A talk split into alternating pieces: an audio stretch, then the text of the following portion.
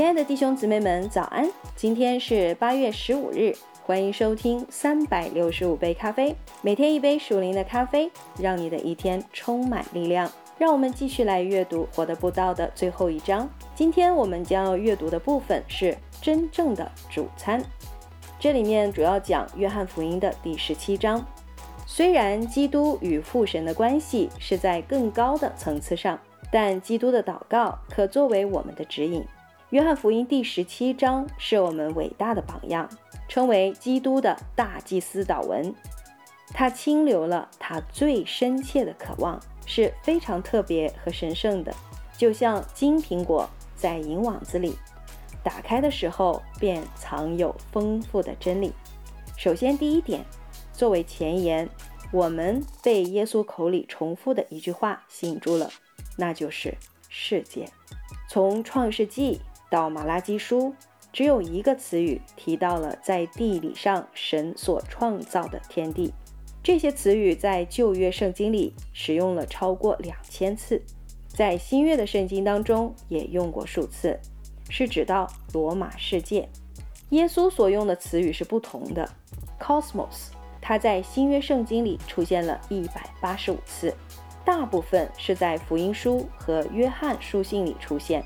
一百零二次，也在保罗书信里出现四十七次。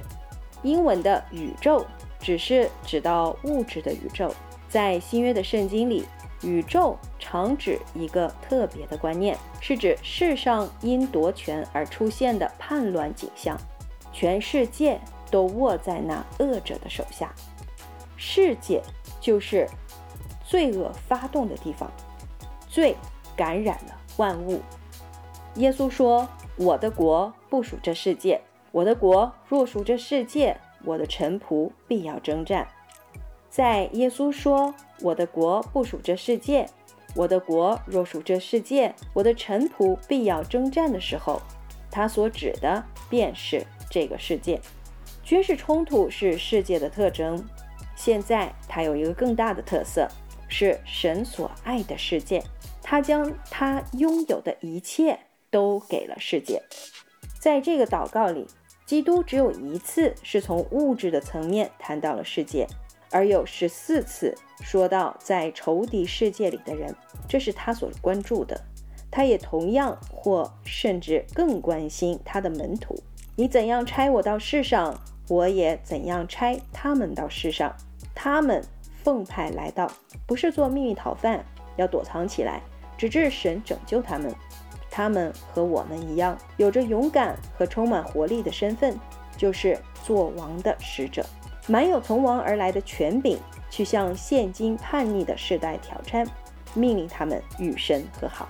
耶稣说：“我不但为这些人祈求，也为那些因他们的话信我的人祈求。”哈利路亚。他对父神说：“现在我往你那里去。”然后他补充说：“我不求你叫他们离开世界，他要去，但他祈求他的门徒留在这里，而他的门徒们还未尝到那大喜乐。